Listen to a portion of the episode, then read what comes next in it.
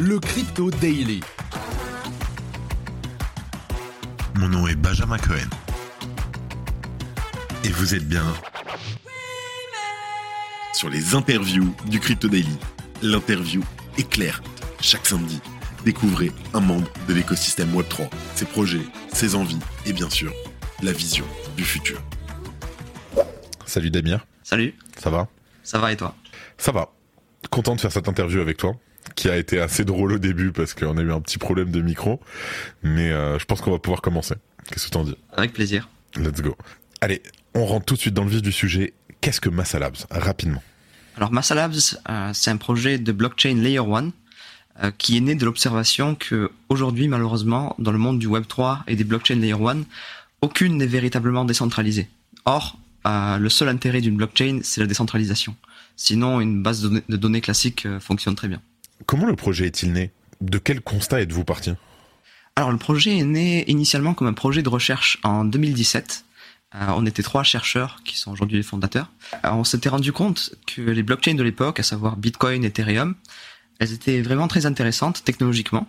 On s'y est penché, on les a étudiées, et on a vu qu'elles étaient touchées par des limites de scalabilité, c'est-à-dire que Bitcoin ne processait que 5 transactions par seconde dans tout le réseau. Et du coup, on s'est mis à étudier une possibilité pour les accélérer sans perdre leur propriété de décentralisation euh, ni euh, leur propriété de, euh, de sécurité. Donc on a étudié ça pendant trois ans. On a bossé jour et nuit pendant trois ans. Et au bout de trois ans, on a sorti un papier de recherche où on prouvait mathématiquement qu'on avait créé une nouvelle structure de données qui permettait d'accélérer les blockchains tout en gardant la décentralisation et la sécurité. Donc là, on arrivait sur des, sur des transactions par seconde théoriques d'environ 10 000 transactions par seconde En ne sacrifiant ni la sécurité euh, ni la décentralisation puisque le système fonctionnait avec des milliers de nœuds. Donc ce serait la réponse au fameux trilemme des blockchains? Alors, euh, j'aimerais dire que oui. Euh, dans les faits, c'est assez difficile de, de dire est-ce que ça y répond. Disons qu'on a trouvé un sweet spot. C'est-à-dire qu'on a trouvé un équilibre très intéressant entre la décentralisation, la sécurité et les transactions par seconde. Donc, on, a, on arrive à atteindre à peu près 10 000 transactions par seconde, pas beaucoup plus pour l'instant. On arrive à atteindre une décentralisation euh, avec des milliers de nœuds équivalents. C'est-à-dire qu'il n'y a pas un petit nombre de nœuds qui fait tout et euh, tous les autres attendent. Et en termes de sécurité, on est juste en dessous de Bitcoin. Aujourd'hui, effectivement, on voit beaucoup de blockchains qui arrivent en disant on a résolu le trilemme des blockchains ou on arrive à faire les 10 000 transactions secondes.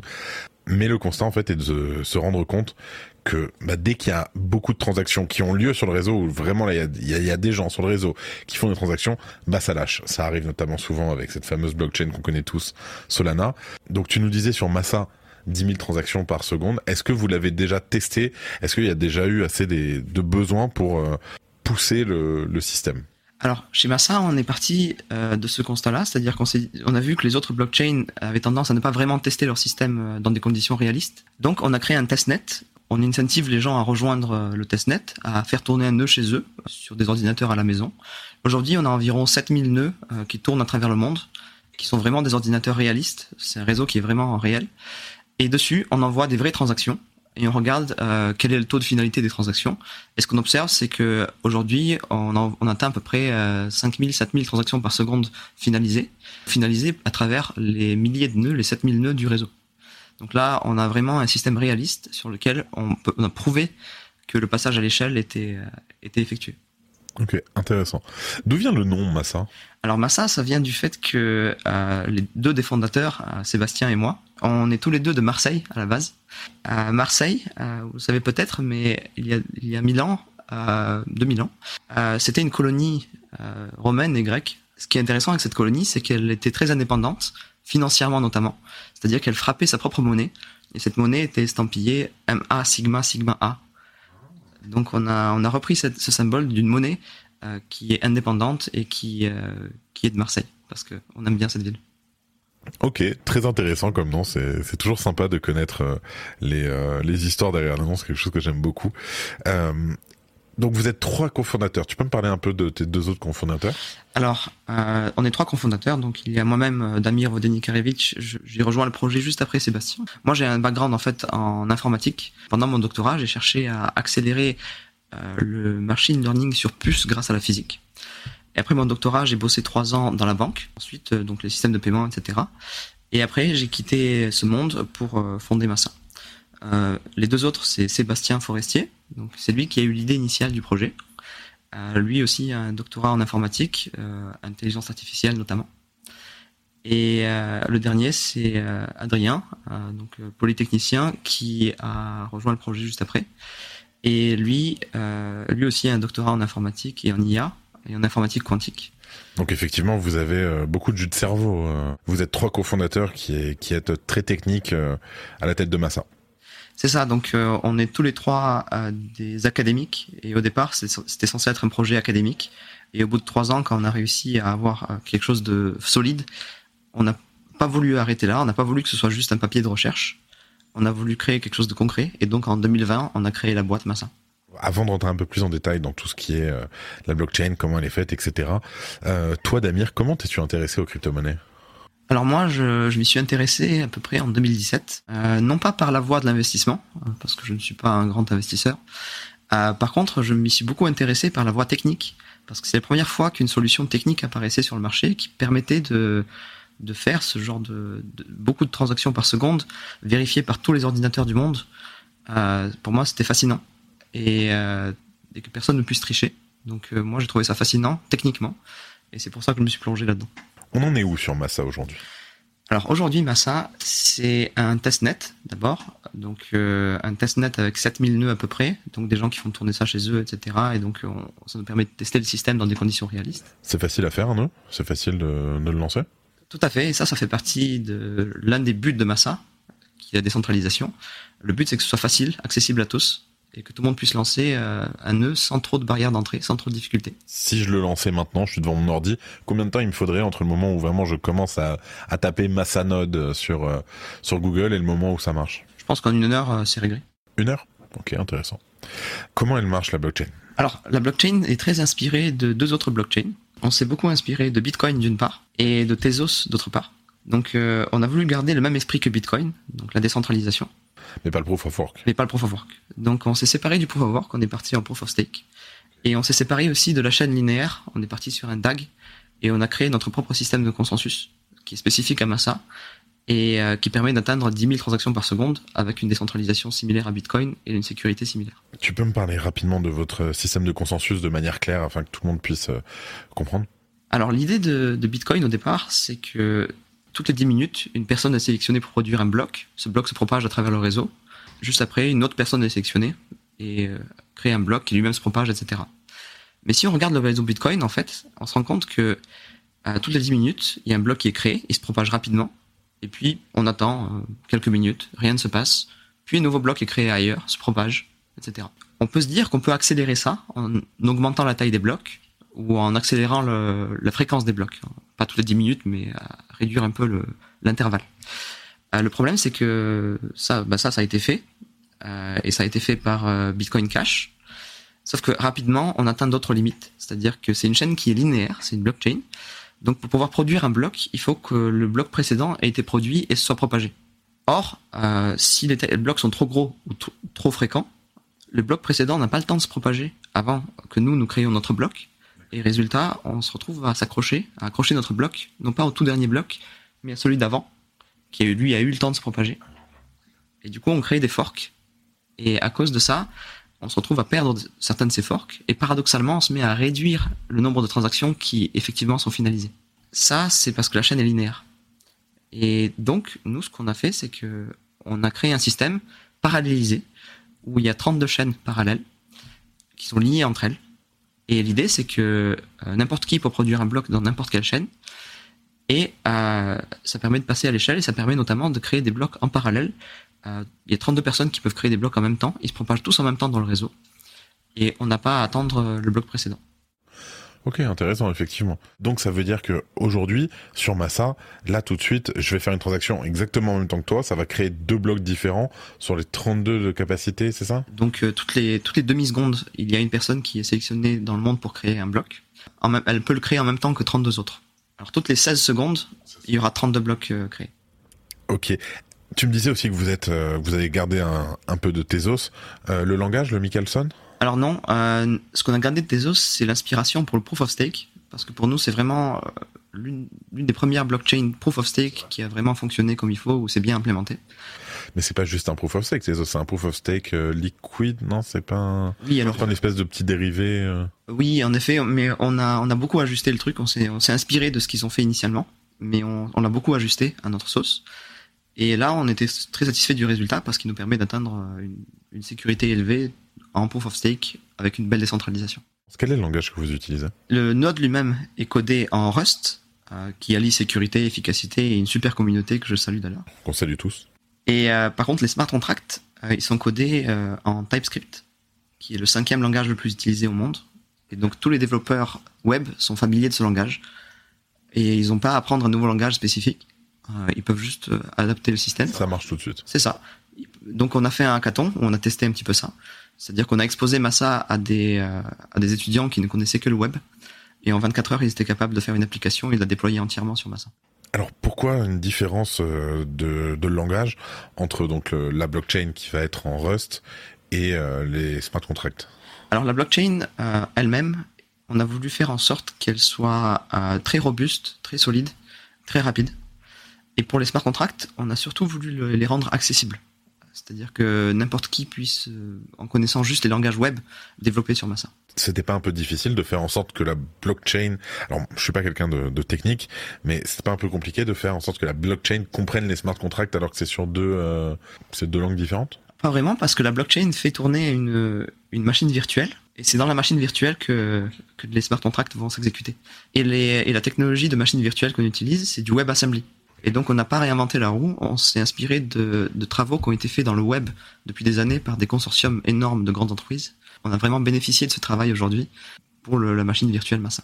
C'est-à-dire qu'en fait, vous avez vraiment essayé de, de rendre l'entrée euh, sur Massa assez facile pour les gens du Web 2 qui arrivent, etc. Quoi. En fait, il y a rien de, il y a pas de solidity, on n'est pas en train de galérer euh, sur les.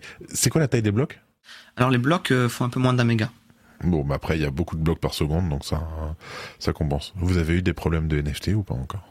Des problèmes de NFT Euh, Pas encore, parce qu'on n'est pas encore lancé. Sur le testnet, du moins.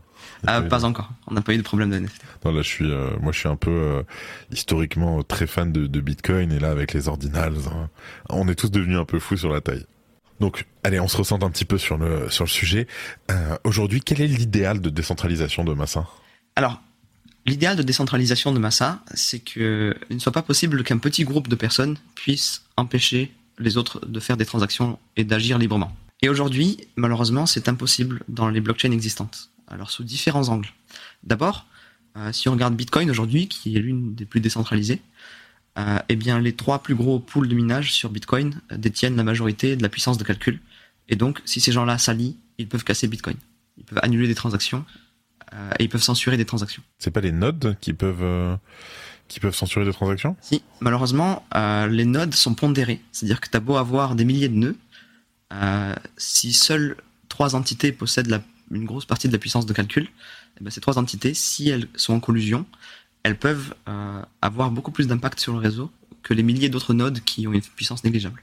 Du coup, c'est pas vraiment le nombre de nodes qui importe pour la décentralisation d'une layer 1, c'est vraiment le nombre de personnes qu'il faut euh, corrompre, j'ai envie de dire, au minimum pour casser le système. Et ça, c'est ce qu'on appelle le coefficient de Nakamoto. Ok, mais le coefficient de Nakamoto, c'est pas le, il ne concerne, il concerne pas le hash rate normalement. Alors si.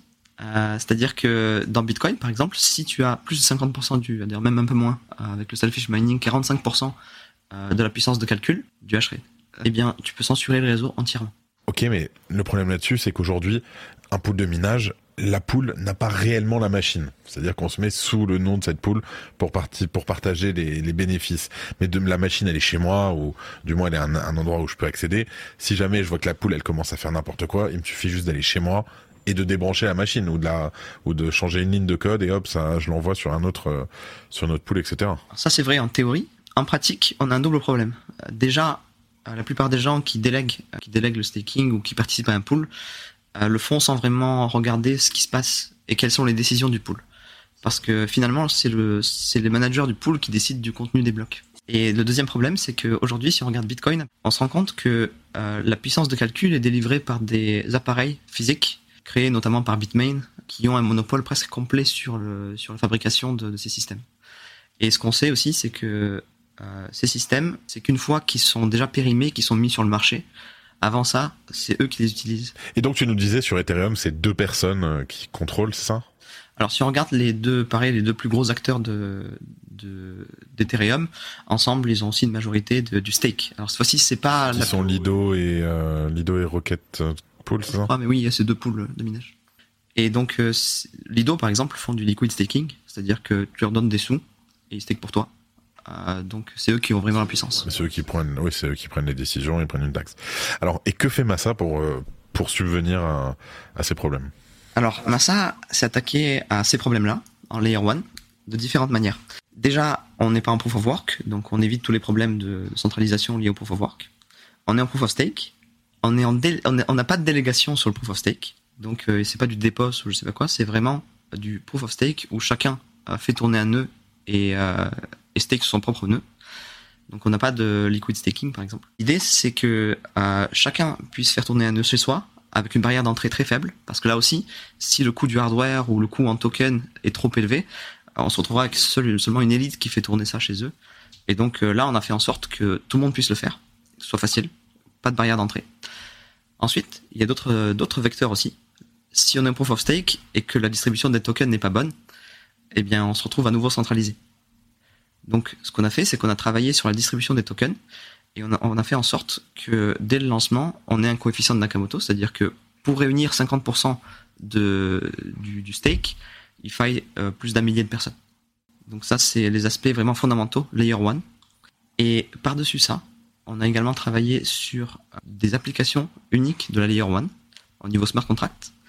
Parce qu'aujourd'hui, on a observé que euh, il n'existe pas de DApp, si tu peux m'en nommer une, euh, nomme-en une, pour laquelle euh, si euh, je mets un pistolet sur la tempe des créateurs de la DApp, eh bien, il ne pourra pas l'arrêter. Aujourd'hui, ça n'existe pas. Je ne suis toujours pas tech. Sur Ethereum, tu peux pas révoquer les droits d'accès à un smart contract, t'as pas quelque chose comme ça? Bah, Aujourd'hui, ce qu'on observe, c'est que sur Ethereum, par exemple, les, les smart contracts euh, les plus gros, par exemple, pas, Uniswap, disons, euh, c'est un smart contract qui est euh, contrôlé quand même par, ses créateurs. Il y a un site web qui sert de point d'entrée à tout le monde. Tout le monde qui sert d'Uniswap passe par le, site web Uniswap.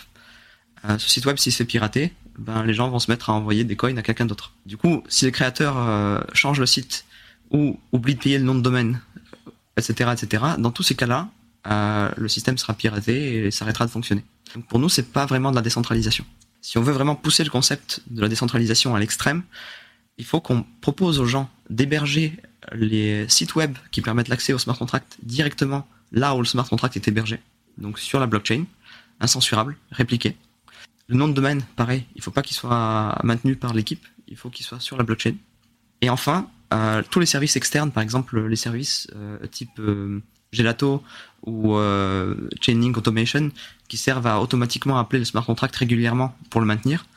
Tout ça, il faut aussi l'enlever de l'équation parce que c'est un, single point of failure. Si on arrête de les payer, ça marche plus. Eh bien, ça, c'est des réseaux de bots centralisés également. Donc, si on veut résoudre ce problème-là, il faut que les smart contracts puissent être autonomes et puissent vivre d'eux-mêmes sur la blockchain. Il faut qu'un smart contract puisse dire j'ai envie de me réveiller dans, dans 5 blocs et il se réveillera dans 5 blocs et il appellera une fonction.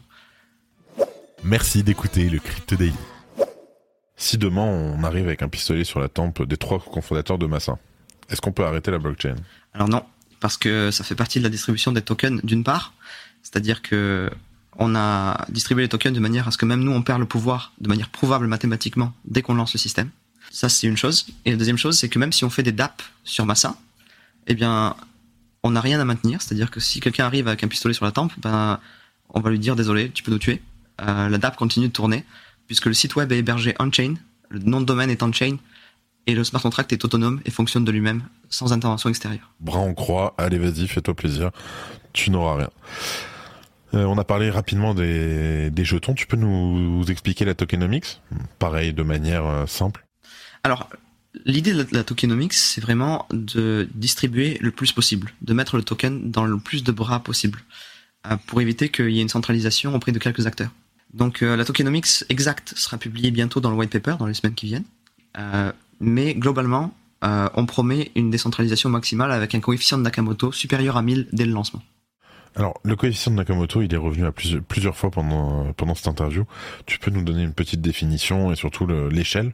Alors, le coefficient de Nakamoto, c'est combien de personnes au minimum il faut corrompre pour casser un système. Par exemple, le Bitcoin, euh, c'est décidé en fonction du, du hash rate. Donc combien de personnes il faut corrompre euh, pour atteindre plus de 50% du hash rate? Et une fois qu'on a réussi à corrompre 50% du hash rate, on peut annuler n'importe quelle transaction, on peut casser le système. Sur Ethereum, c'est un peu différent, c'est du proof of stake. Donc combien de personnes il faut corrompre pour casser Ethereum? Ben, C'est suffisamment de personnes pour atteindre 30-40% euh, du stake. Et aujourd'hui, il y en a deux. Donc euh, pour donner une échelle, Bitcoin c'est deux ou trois, ça oscille. Ethereum aujourd'hui c'est deux. Euh, Solana par exemple, ben, il s'en cache pas, c'est-à-dire que quand il va l'arrêter la blockchain, il l'arrête, donc c'est un. Donc malheureusement aujourd'hui en fait les coefficients de Nakamoto sont très bas. Et donc avec Massa, vous assurez un coefficient de Nakamoto à partir de 1000 personnes au lancement. Il faudra au minimum 1000 personnes à corrompre. C'est ça, et c'est notre volonté dès le lancement. Quelle est la prochaine étape pour décentraliser encore plus le projet? Alors la prochaine étape, ça va être de déjà de mettre Massa dans le plus de mains possible, donc euh, de faire une distribution initiale de, de jetons. Et par ailleurs, générer un usage, c'est-à-dire que plus il y aura de la demande pour, euh, pour l'usage de Massa, plus il y aura des gens qui construisent sur Massa, mieux ce sera et mieux ça sera décentralisé. Donc le prochain challenge de Massa, ça va être vraiment de mettre euh, Massa dans le plus de mains possible, que ce soit au niveau des node runners, que ce soit au niveau des utilisateurs euh, ou des développeurs. Est-ce qu'on peut avoir une petite date de lancement? Alors c'est prévu pour euh, septembre-octobre. Septembre, octobre. Ah oui, on y est. Vous n'avez pas profité de l'été, quoi. Non. Il n'y a pas d'été 2023 pour vous. Petite question qui va en intéresser plus d'un, et on sait que c'est un peu la l'os qu'on jette avant la sortie d'un projet. Est-ce que vous avez prévu de récompenser les early adopters? Alors oui, déjà pour les gens qui ont fait tourner des nœuds, euh, il y aura des récompenses. Et par ailleurs, euh, il y aura aussi des récompenses pour tous les gens qui nous ont aidés à travers le projet, au niveau du, que ce soit au niveau du marketing, que ce soit au niveau des, de la communauté, etc. Donc on va, on va les aider, on pense à eux, et à mon avis ils seront très contents pour par rapport à ce qu'on leur prépare au cas où vous auriez pas compris, breaking alert airdrop. Voilà. euh, tu es expert en nanotechnologie. Est-ce que tu as prévu quelque chose à ce sujet pour Massa Labs? Alors c'est vrai que les trois fondateurs, on a, on a des connaissances académiques en machine learning, en nanotechnologie, en informatique quantique.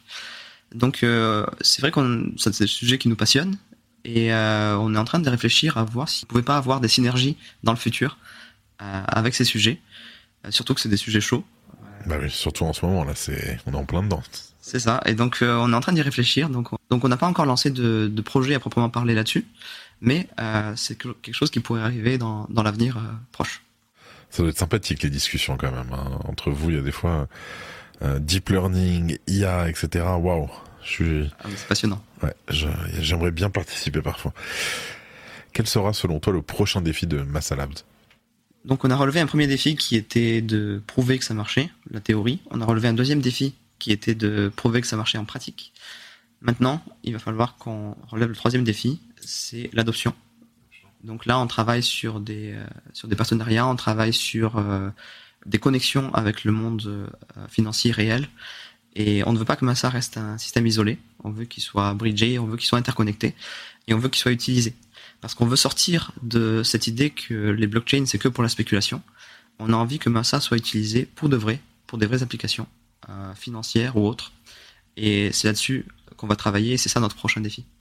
Est-ce que vous avez été baqué par des VC, etc. Aujourd'hui, malheureusement, c'est des questions qui se posent euh, énormément, où les gens se disent, euh, dès lors qu'il y a un token, du moins, ah non, il y a des VC derrière, ça va dump juste après le vesting. Comment comment vous avez prévu ça? Alors, du coup, pour la première sale qu'on a faite, la, private sale, eh bien, on a fait en sorte de protéger la décentralisation, c'est-à-dire que on a empêché les gens, que ce soit les VC ou les différentes entités, d'acheter trop de tokens. Et du coup, la première sale, s'est faite sur des centaines de, enfin, sur une centaine de personnes euh, différentes et qui sont chacune capées très lourdement. Et donc, euh, l'avantage de ça, c'est que euh, aucune de ces personnes ne va casser le coefficient de Nakamoto, le fameux.